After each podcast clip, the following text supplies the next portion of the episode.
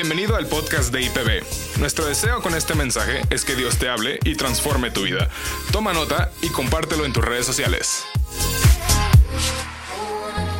Hola familia, preciosos, me voy a quitar mi cubreboca. Gracias, Jesse. Ah, y bueno, eh, un saludo a todas las personas que nos siguen domingo a domingo, ya sea de IPB, en Tepeji, en Brisas y en Patria, o de otros lugares, amigos que tenemos en diferentes lugares, hermanos en Cristo, familia que tenemos, gente de IPB que se ha ido a vivir a otras localidades lejos o cerca, y también gente que pertenece a otras congregaciones pero tienen amistad con nosotros. En verdad, les damos las gracias por conectarse. Es un, es un placer saludarlos desde las instalaciones de Patria, de IPB Patria en Guadalajara, Jalisco.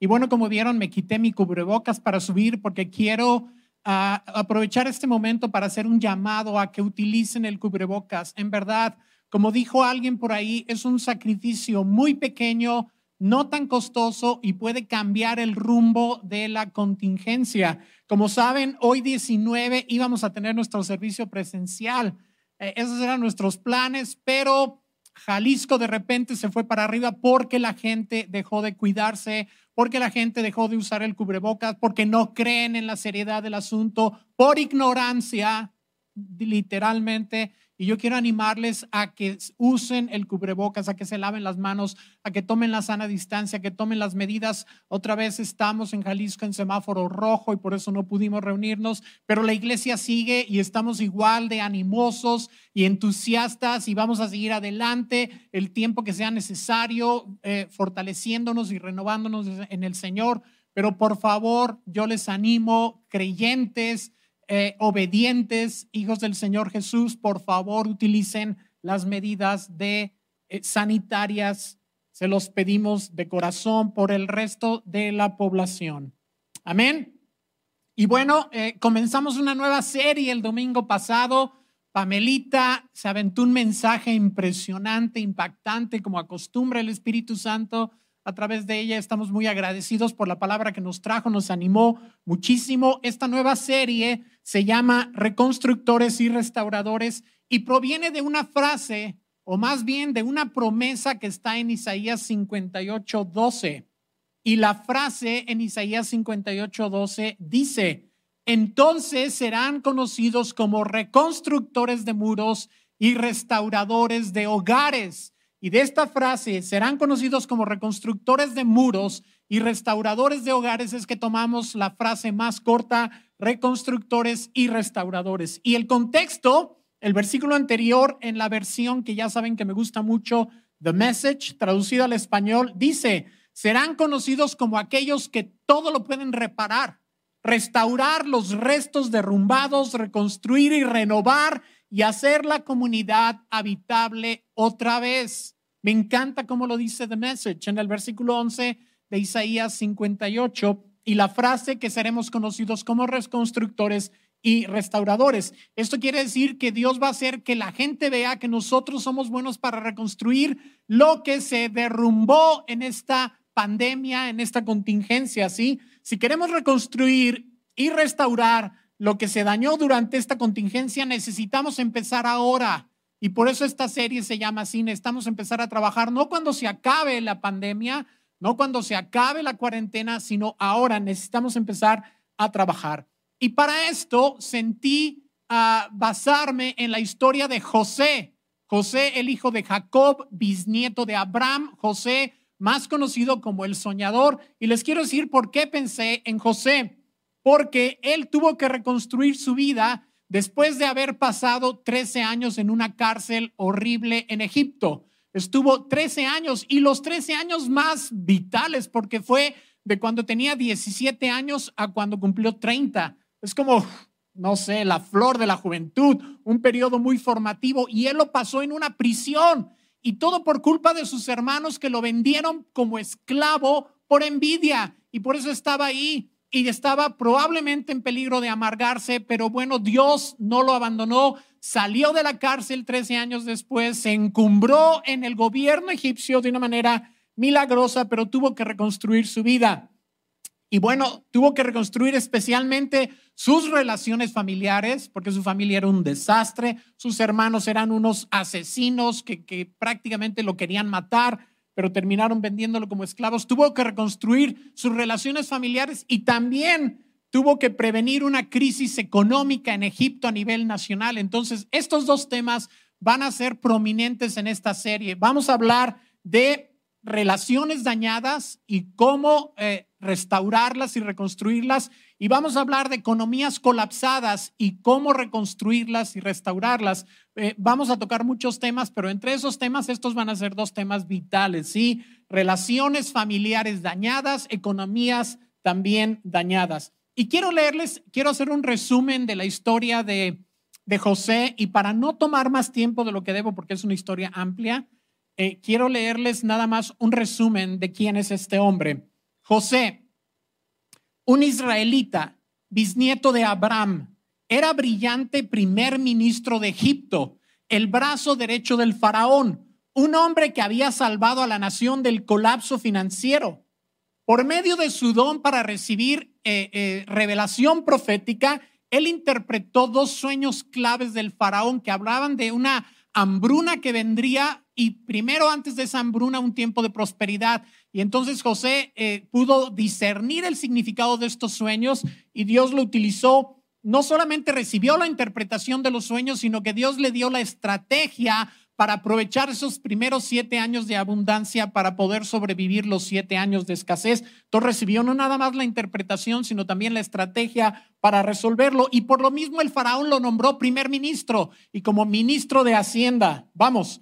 Y bueno, eh, gracias a Dios, gracias a este hombre, Dios en medio de una crisis económica espantosa convirtió a Egipto en una potencia mundial, ¿sí? Salvó el área del Medio Oriente, pero además, y esto tiene más importancia a la larga, pudo salvar a la familia de Abraham. Para este entonces, la familia de Abraham, el pueblo de Dios, eran alrededor de 70 personas y se iban a morir de hambre. Y si no fuera por uno de ellos, el bisnieto José, el onceavo de entre sus hermanos, si no fuera por él, la familia hubiera muerto de hambre, pero no murió de hambre porque Dios le dio a este hombre la respuesta, ¿ok? Entonces la historia de Dios pudo continuar. Entonces José era un tipazo, era el segundo hombre más poderoso del mundo en aquel entonces, pero tenía un pasado, que ya lo mencioné. Desde joven él tenía sueños y esos sueños le anunciaban que él iba a ser el líder de su familia y el líder de algo mucho más grande. Y él tenía esos sueños eh, todo el tiempo desde joven, pero al relatárselos a sus hermanos, tal vez ingenuamente o tal vez con un poquito de arrogancia, al relatar esos sueños a sus hermanos, sus hermanos se llenaron de celos y de envidia y dijeron, no queremos que este reine sobre nosotros, ¿verdad? Como se dijo también eh, Jesús en una parábola, ¿verdad? No queremos que este reine sobre nosotros. Y entonces planearon matarlo, pero por la intervención de Judá y de Simeón, los hermanos mayores, no lo mataron, pero lo vendieron como esclavo y fingieron su muerte y le dijeron a Jacob que lo había despedazado una fiera. Y entonces lo vendieron y fue a dar a Egipto. Sí, y en Egipto, no contento con ser un esclavo, entró al servicio de un hombre llamado Potifar, pero la mujer de Potifar lo quiso seducir. Como él se negó, fue a dar a la cárcel, lo acusaron de querer violarla y estuvo en la cárcel 13 años y se pudo haber amargado tremendamente y pudo haber estado ahí en la cárcel planeando su venganza contra sus hermanos, pero Dios estaba obrando en él en esa cuarentena enorme de 13 años, Dios estaba obrando en él porque Dios obra en las cuarentenas. Dios aún en este tiempo está obrando en nosotros y aunque es un tiempo bien difícil, estamos aprendiendo cosas valiosísimas de estar en la cuarentena. Estamos eh, pasándolo el tiempo ahí con Dios, aprendiendo muchísimo de Él y aprendiendo cosas nuevas para salir de esta contingencia muchísimo más poderosos que nunca, como José cuando salió de la cárcel. Cuando él salió de la cárcel fue a dar la corte real. Él pasó directamente de la cárcel a la corte real. Y bueno, la historia es fascinante y si quieres seguirla, yo te animo a que escuches nuestros devocionales. Jesse y yo estamos haciendo un devocional diario al que le estamos echando todas las ganas del mundo. Son como pequeñas predicaciones y creo que el Señor nos ha favorecido. Entonces, uh, escucha los devocionales porque desde el jueves, jueves, viernes, ayer, hoy y mañana estamos viendo en detalle la historia de José con todos esos detalles jugosos, fascinantes, telenovelescos poderosísimos que tienen un mensaje y el mensaje es que cuando Dios pone un sueño en tu corazón se va a cumplir aunque pases por muchas penurias y muchas tribulaciones. Y ese mensaje está en los devocionales desde el jueves. Si tú no estás en los chats de la iglesia, comunícate por favor con Moni o con Robbie para que te metan en los chats y puedas recibir el devocional. ¿Ok? Ese fue un comercial, pero, ¿ok? Muy bien. Ah, entonces, estoy utilizando la vida de José para hablar eh, y hoy quiero hablar de una de las áreas que más se han visto afectadas en esta contingencia, ¿sí? Ah, quizá es la más dura, junto con lo económico, estas dos áreas, son las relaciones familiares, las relaciones de pareja especialmente, pero también entre hermanos, entre padres e hijos se han visto afectadas. La violencia intrafamiliar se disparó durante esta pandemia como nunca antes, con consecuencias muy tristes. Todos estamos nerviosos, todos estamos tensos por la incertidumbre de qué es lo que va a pasar, cuándo va a terminar esto. Todos estamos preocupados por la merma económica. Todos de alguna manera nos vemos afectados eh, por esta situación económica, este colapso. Y bueno, estamos entonces hartos de estar encerrados también. Y es muy fácil que en estas circunstancias tan negativas, tan explosivas, los conflictos en la familia aumenten y se pongan feos por toda la presión que hay alrededor. Es como si estuviéramos en una olla de presión. Entonces, hoy quiero hablarles de algunos principios básicos para reconstruir y restaurar nuestras relaciones familiares dañadas y cualquier tipo de relaciones. Y estoy en deuda para este mensaje. Consulté en especial a dos expertas de nuestra congregación, dos psicólogas con mucha experiencia, que son Belia Vitia y Aurora Orozco. Belia Vitia nos ayuda muchísimo con la capacitación de nuestros consejeros aquí en IPB y Aurora eh, es parte del, equipo de consejeros.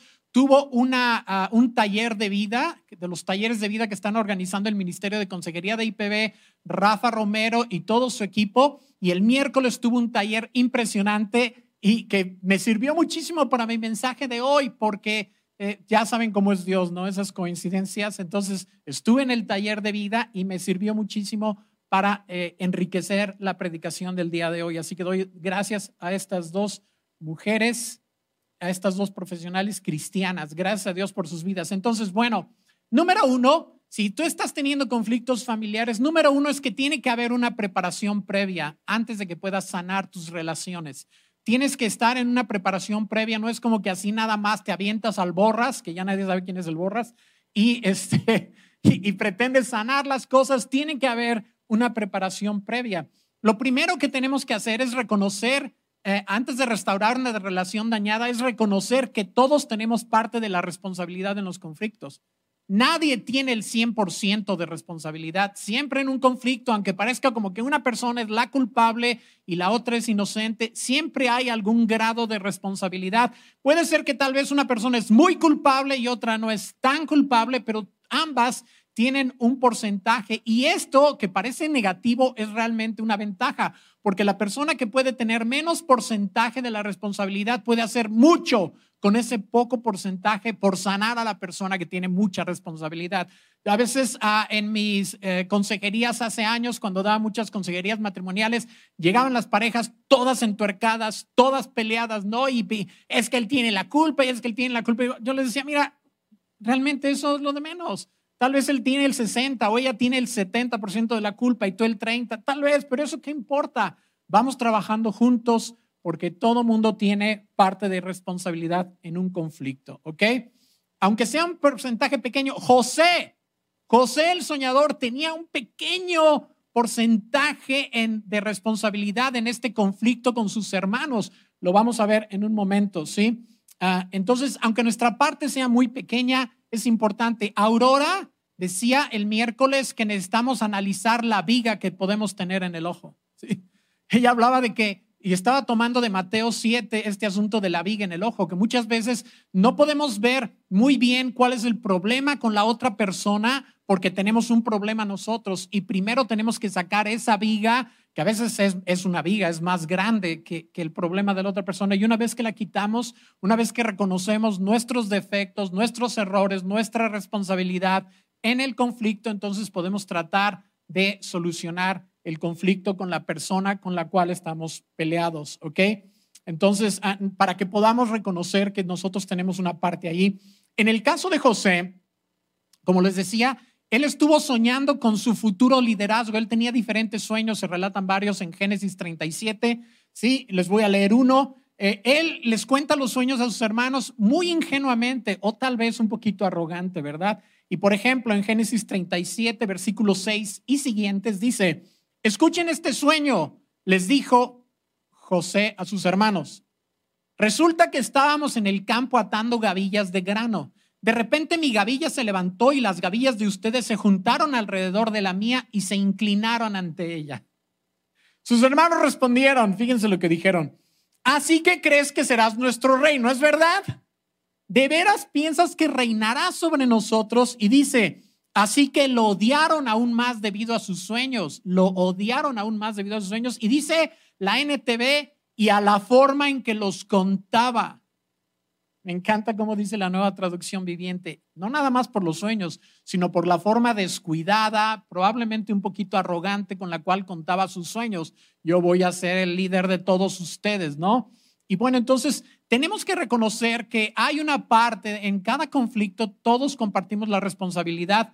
Entonces, eh, necesitamos primero empezar por analizar cuál es nuestra parte. Si tal vez tenemos comportamientos que están exacerbando o empeorando, digamos, eh, la conducta de la otra persona o el conflicto, necesitamos reconocerlo y humildemente entrar con este conocimiento para ver qué quiere Dios que hagamos nosotros trabajando en nosotros mismos, ¿ok?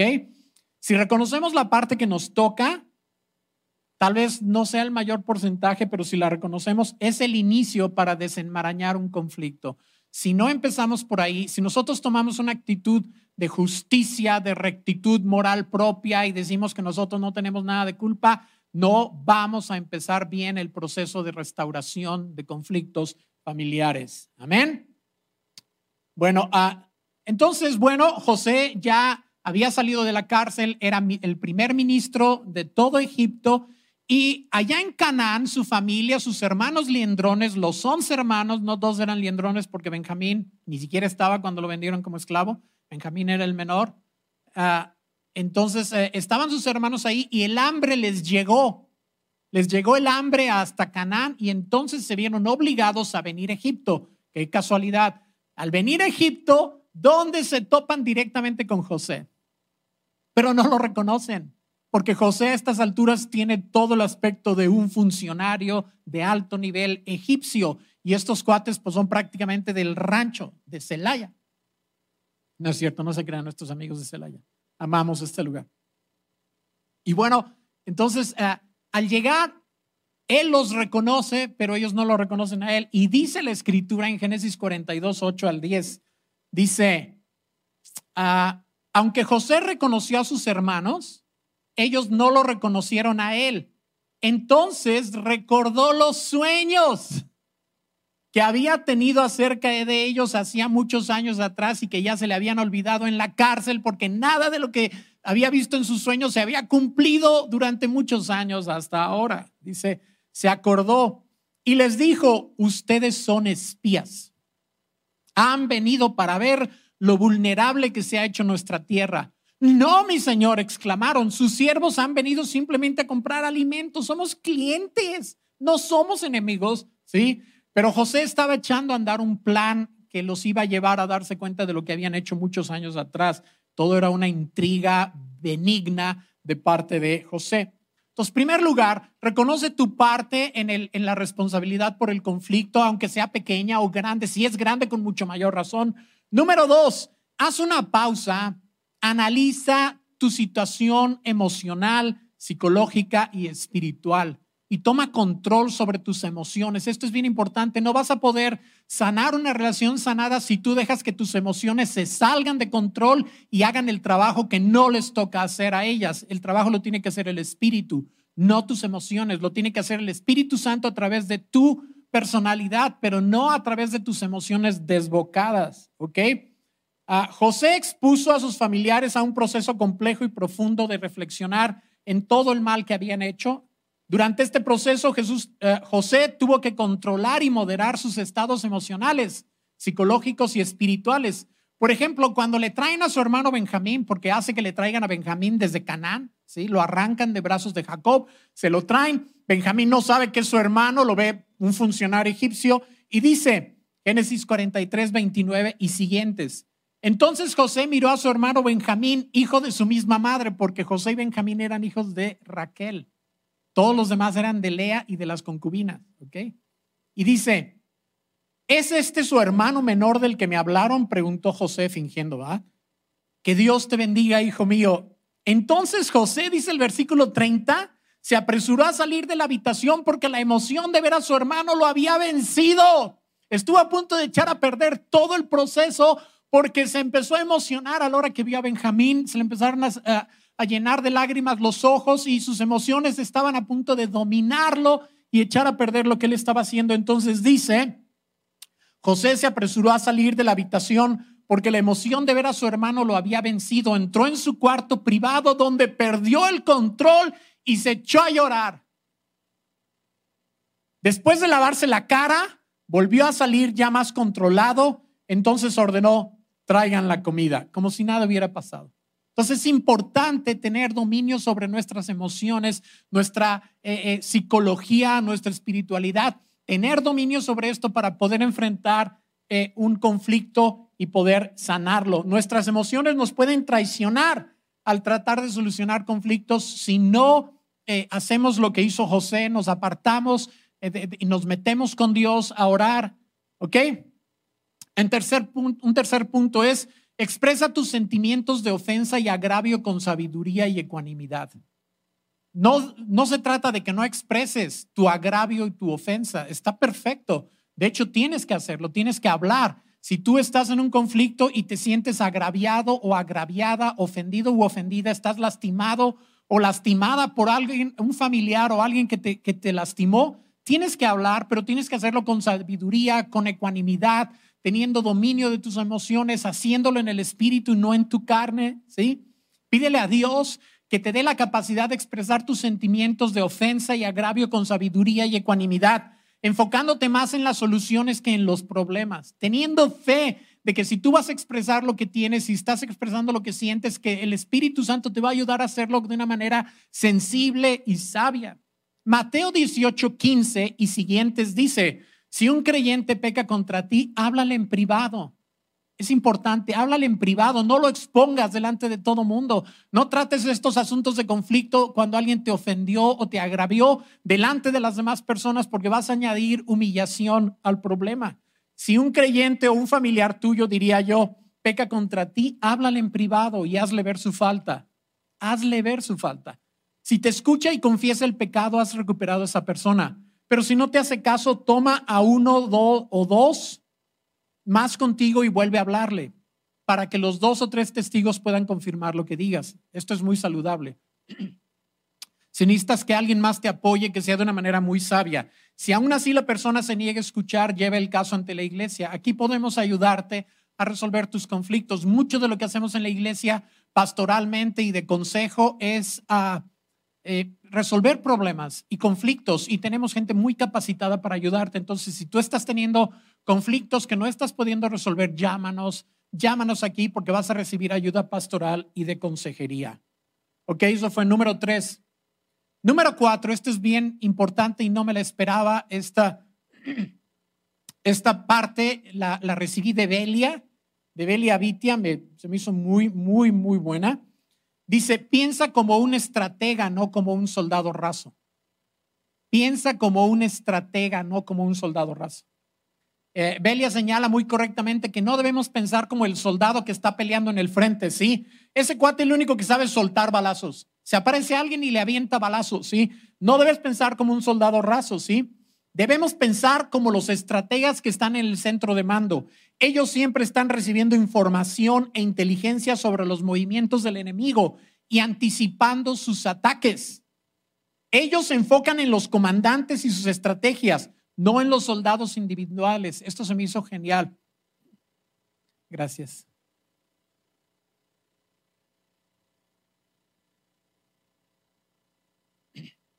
Perdón familia. Gracias. Ah, entonces, en lugar de pensar como un soldado raso que esté en el frente aventando balazos, pensemos más como los generales. pensemos y descubramos cuál es la estrategia. O sea, la persona con la que tienes el conflicto no es tu enemigo. Tu pareja, tu padre, tu madre, tus hermanos o tus hermanas o tus hijos no son el enemigo. Esto es bien importante reconocerlo. Si tú piensas estratégicamente, tú vas a saber que ellos no son el enemigo, que detrás de ellos hay un enemigo y la Biblia lo dice en Efesios capítulo 6. Y ahorita lo vamos a leer. Tus familiares con quienes tienes el conflicto no son el enemigo. Tu esposa no es tu enemigo, tu esposo no es tu enemigo, aunque parezca. Tus padres, tus hermanos no son tu enemigo. La Biblia enseña claramente en Efesios 6 que el verdadero enemigo, ya sabemos quién es, ¿verdad? Dice Efesios 6, 10 al 12. Una palabra final. Sean fuertes en el Señor y en su gran poder. Pónganse toda la armadura de Dios para poder mantenerse firmes contra todas las estrategias del diablo, dice la NTV. Le llama estrategias, entonces tenemos que ser estratégicos, ¿sí? Y no irnos directo contra lo que tenemos enfrente, aventando balazos. Tenemos que hacer una pausa y pensar estratégicamente, decir, tengo que descubrir qué quiere el diablo con todo esto, qué va a ganar con este conflicto, por dónde entró, de qué se valió, cometí yo algún error en que le di lugar al diablo para que esto sucediera. Esto es como un pensamiento estratégico y es muy importante. Y entonces enfoco mis oraciones en contra del verdadero enemigo y me voy contra los comandantes, no contra las personas que está utilizando en ese momento, ya sea un familiar o tú mismo, porque el diablo nos puede utilizar a cualquiera, ¿sí? Y muchas veces ni cuenta nos damos. Entonces tenemos que ser estrategas porque el diablo es una estratega muy hábil. Y dice el versículo 12 de Efesios 6, pues no luchamos contra enemigos de carne y hueso, ahí está. No estamos luchando contra nuestra esposa, el esposo, el padre, los hijos, los hermanos. No luchamos contra enemigos de carne y hueso, sino contra gobernadores malignos y autoridades del mundo invisible, contra fuerzas poderosas de este mundo tenebroso y contra espíritus malignos en los lugares celestiales. Qué fuerte, ¿no? O sea, no estamos peleando contra soldaditos. Cuando tú tienes un conflicto con alguien, tú no estás peleando contra soldaditos, estás peleando contra generales, comandantes del mundo espiritual maligno. Dice aquí, gobernadores malignos, autoridades del mundo invisible, fuerzas poderosas. Y ahí estamos nosotros ingenuamente peleándonos con una persona cuando detrás de esta situación está el enemigo. ¿Se acuerdan cuando Jesús, este fue un incidente en el que hubo un conflicto ahí leve, pero conflicto entre Jesús y Pedro? Jesús estaba hablando de su muerte y Pedro le dijo, no, Señor, ¿cómo crees? Jamás vamos a permitir que te maten ni que vayas a la... Todo eso que estás diciendo nunca va a suceder. Y el Señor le dice, apártate de mí, Satanás. Y Pedro ha dicho, ay, híjole, sacó de onda, me dijo Satanás, pero Jesús no estaba hablando con Pedro, estaba hablando con el que estaba atrás de él. Jesús se fue directo con el origen del problema, ¿sí? Se fue directo. No hagas esto, ¿eh? O sea, si tú tienes un conflicto con tu esposa, no le digas Satanás, ¿ok? Esto es como para ilustrar el hecho de que tú sepas quién es el enemigo. Sucede. A mí me ha tocado de esposos o esposas que reprenden en un pleito a su marido o a su vieja, ¿no? Y le dicen, apártate de mí, Satanás, eso no va a ayudar. No va a ayudar. ¿Ok? Dirige ese, ese ataque hazlo en tus oraciones, no lo hagas enfrente, no lo hagas delante de la persona. Ah, Satanás, te reprendo. Delante de tu viejo de tu vieja que está ahí con, la, con el conflicto, ¿verdad? Porque lo vas a hacer sentir o la vas a hacer sentir más mal todavía. Eso se pelea en privado. Amén. Entonces, reconoce a tu enemigo, piensa estratégicamente, no pienses como un soldado raso, piensa como un general del ejército de Dios o una generala. Amén. Número cinco, penúltima, Pide perdón y perdona. Y yo puse aquí algo que escribió un hombre que se llamaba Dallas Willard, que murió este año o el año pasado, quien yo admiraba muchísimo. Dice, tal vez tengamos que pasar por un doloroso proceso de reconocer heridas y de perdonar especialmente a nuestra familia, a nuestros padres o hermanos, al cónyuge. Tal vez primero sintiendo ira, pero luego lástima Sí, lástima por ellos, por sus errores, por su maldad y por la nuestra. Que esto fue lo que pasó con José, ¿se dieron cuenta? O sea, primero José estaba enojado con sus hermanos y luego sintió como misericordia al verlos como enredados en su carne y en su maldad y sintió como misericordia de ellos y misericordia de él mismo y entonces toda su ira se convirtió en una sensación como de misericordia y de necesidad de Dios. Finalmente, misericordia y perdón en la gracia y el poder de Dios Luego, tras las lágrimas abundantes, la aceptación de nuestra historia con todas sus vicisitudes y finalmente la paz interior en Dios. Y quiero añadir aquí rápidamente algunos puntos que estoy aprendiendo en CR. El año pasado, cuando estábamos todavía en las reuniones presenciales en CR, una vez tuvimos una lección muy buena, no me acuerdo quién la dio, pero mencionó varios puntos que les quiero leer así rápidamente que tienen que ver con el perdón, porque quitan algunas falsas ideas que tenemos acerca de perdonar y pedir perdón. Dice, y esto lo saqué de CR gracias a, a Betty y Rafa, me hicieron llegar este material, porque yo nunca encontré mis notas. ¿Necesita usted acercarse a las personas a quienes les está pidiendo perdón o con quien está haciendo enmiendas humilde, honesta y sinceramente? y sobre todo con disposición. No ofrezca excusas o intente justificar sus acciones. Enfóquese solamente en lo que le corresponde. Muy sabio, ¿no? En segundo lugar, no espere nada a cambio. Tal vez la persona no te va a poder perdonar en ese momento, ¿sí? No esperes nada a cambio. Está haciendo sus enmiendas no por una recompensa, sino para ser libre de sus heridas, complejos y hábitos. En tercer lugar, perdonar a alguien no quiere decir que usted está obligado a mantener una relación cercana con la persona a menos que sea su cónyuge. ¿Ok? Pero perdonar a alguien que te lastimó no quiere decir que tienes que ser su cuatacho y estar ahí todo el tiempo, a menos que sea tu pareja, tu cónyuge. Entonces tienes que saber eso. Ah, número cuatro, recuerde, perdonarlos de ninguna manera borra el daño que le han causado pero le liberará del poder que han tenido sobre usted. tú te vas a hacer libre. Quizá no borre el daño, quizá siempre recordarás el daño que recibiste, pero tu corazón estará sano y ellos no tendrán poder sobre ti. Número, es que no les puse número 5. Enfrentar su pasado y perdonarse usted mismo y a aquellos que le han dañado y hacer enmiendas por el dolor que usted ha causado a otros es la única solución duradera. El perdón rompe el ciclo destructor. No se resuelven todas las preguntas de culpa, justicia o imparcialidad, pero permite a las, relaciones sanar y posiblemente comenzar de nuevo. Esto es muy sabio. Y en sexto lugar dice, cuando usted perdona, no cambia el pasado, pero seguro que cambia el futuro. Amén. Entonces son consejos muy útiles.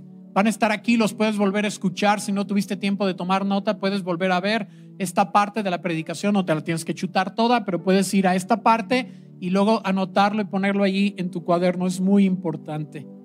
Y finalmente, ya que has pasado por todas estas situaciones como pasó José, todo este proceso de sanidad, finalmente busca la reconciliación cara a cara.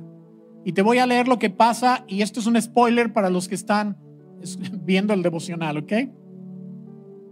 Génesis 45, 3 al 5 dice, finalmente José se revela a sus hermanos y les dice, soy José, ¿vive mi padre todavía?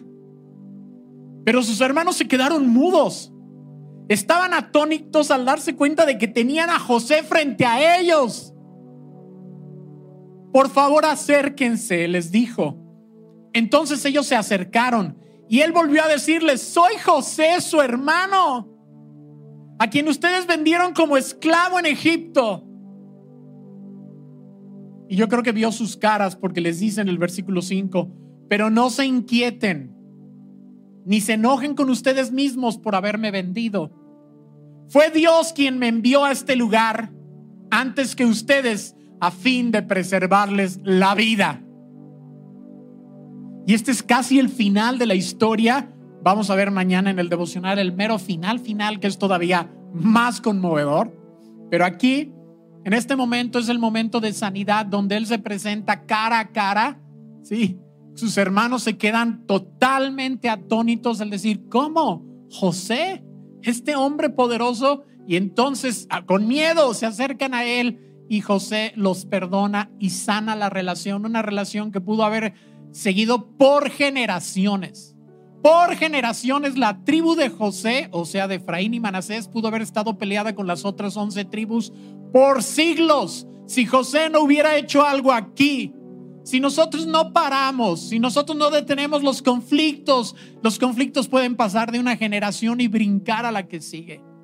Entonces necesitamos ser personas que trabajan en la reconstrucción y restauración de relaciones. Esta es una de las cosas más cristocéntricas que pueden suceder en esta vida. Entonces busquémoslo, busquémoslo totalmente, busquémoslo con muchísima entrega, con intensidad, confiando en el Señor y siguiendo los consejos de las personas sabias que nos ayudan en este proceso. Amén. Entonces yo quisiera, para concluir, quisiera cerrar orando por las familias que están ahorita conectadas viéndonos. Pero antes de eso quisiera invitar, si tú estás aquí, estás viendo esta transmisión en vivo, si tú estás aquí y estás teniendo o, nunca has recibido a Cristo en tu corazón, yo quiero animarte que en este momento le des tu vida. Tal vez tu situación involucra un, un conflicto familiar fuerte y tú necesitas ayuda. No lo puedes resolver sin la ayuda del Espíritu Santo. Si tú estás en esa situación y si tú estás buscando sanidad para ti, para tu familia, lo primero que tienes que hacer es recibir a Cristo en tu corazón. Abrirle tu corazón para que Él entre y se adueñe de ti y pueda a través de ti sanar a tu familia. Entonces, si tú estás en esa situación, por favor, repite conmigo ahí en tu hogar, ahí donde estás. Repite conmigo, Señor Jesús, reconozco que te necesito. Necesito que sanes mi vida y que sanes mis relaciones. Yo no lo puedo hacer. Así que te invito a que entres en mi corazón. Yo te recibo como mi Señor y Salvador. Yo creo que moriste en la cruz por mí. Tomaste mi lugar en el castigo. Perdonaste todos mis pecados de una manera gratuita. Y yo hoy lo creo con todo mi corazón y me entrego a ti. Acepto el perdón de todos mis pecados en esa cruz. Te entrego mi vida y te recibo como el Señor de mi corazón. En el nombre de Cristo, mi nuevo Señor. Amén. Y Padre, quiero pedirte, Señor, por las relaciones dañadas en los hogares en este momento, Señor. Quiero pedirte que tú derrames una gracia impresionante. Que tú derrames, Señor, un anhelo de ver las relaciones sanadas y restauradas. Señor, que podamos hacer un lado el agravio y la amargura, como vemos aquí en la vida de José. Él pudo haberse amargado horriblemente, pudo haberse vengado de sus hermanos, los tenía en su mano, pudo haberlos hecho pedazos, que seguramente es lo que su carne hubiera querido, Señor. Pero él se dejó, él se dejó guiar por ti, Señor. Él vio que tú tenías un plan más grande que el conflicto. Y yo te pido en el nombre de Cristo Jesús que en este momento en los hogares a donde está llegando este servicio, Señor. Tus hijos e hijas puedan ver que hay propósitos más grandes que un conflicto de personalidades o de circunstancias desfavorables. Que hay todo un plan de hacer algo glorioso y poderoso, Señor, en cada hogar. Y te pido, Señor, que esto abra los corazones y haya una disposición a humillarnos y a sanar nuestras relaciones, a pedir perdón y a perdonar y a no estar buscando, Señor, salirnos nada más con la nuestra, Padre. En el nombre de Cristo Jesús pido que una gracia poderosa del Espíritu Santo entre en este momento en las relaciones dañadas. En el nombre de Cristo Jesús y pueda sanar matrimonios, restaurarlos, Señor. Volver, Señor, al primer amor, Padre. Relaciones de padres e hijos, Señor. Volver a la alegría de ser una familia, Señor. Relaciones entre hermanos, Padre, tal vez por situaciones añejas. Señor, en el nombre de Cristo Jesús, pido que el Espíritu Santo, Señor, soberanamente descienda en cada hogar en este momento y traiga sanidad y voluntad a cada corazón y que nos abramos a ti para que tú sanes nuestras vidas, porque te lo pedimos para que tus planes se cumplan en nosotros y nuestros sueños y anhelos que tal vez se han descarrilado, que ya hemos olvidado, Señor, volvamos a tomarlos, aquellos sueños que tú plantaste en nuestro corazón. Y te lo pedimos, Señor, en el nombre precioso de Cristo Jesús. Amén. Amén, gracias familia. Espero que esto haya sido de utilidad para ustedes. Que el Señor los bendiga. Les amamos y los extrañamos.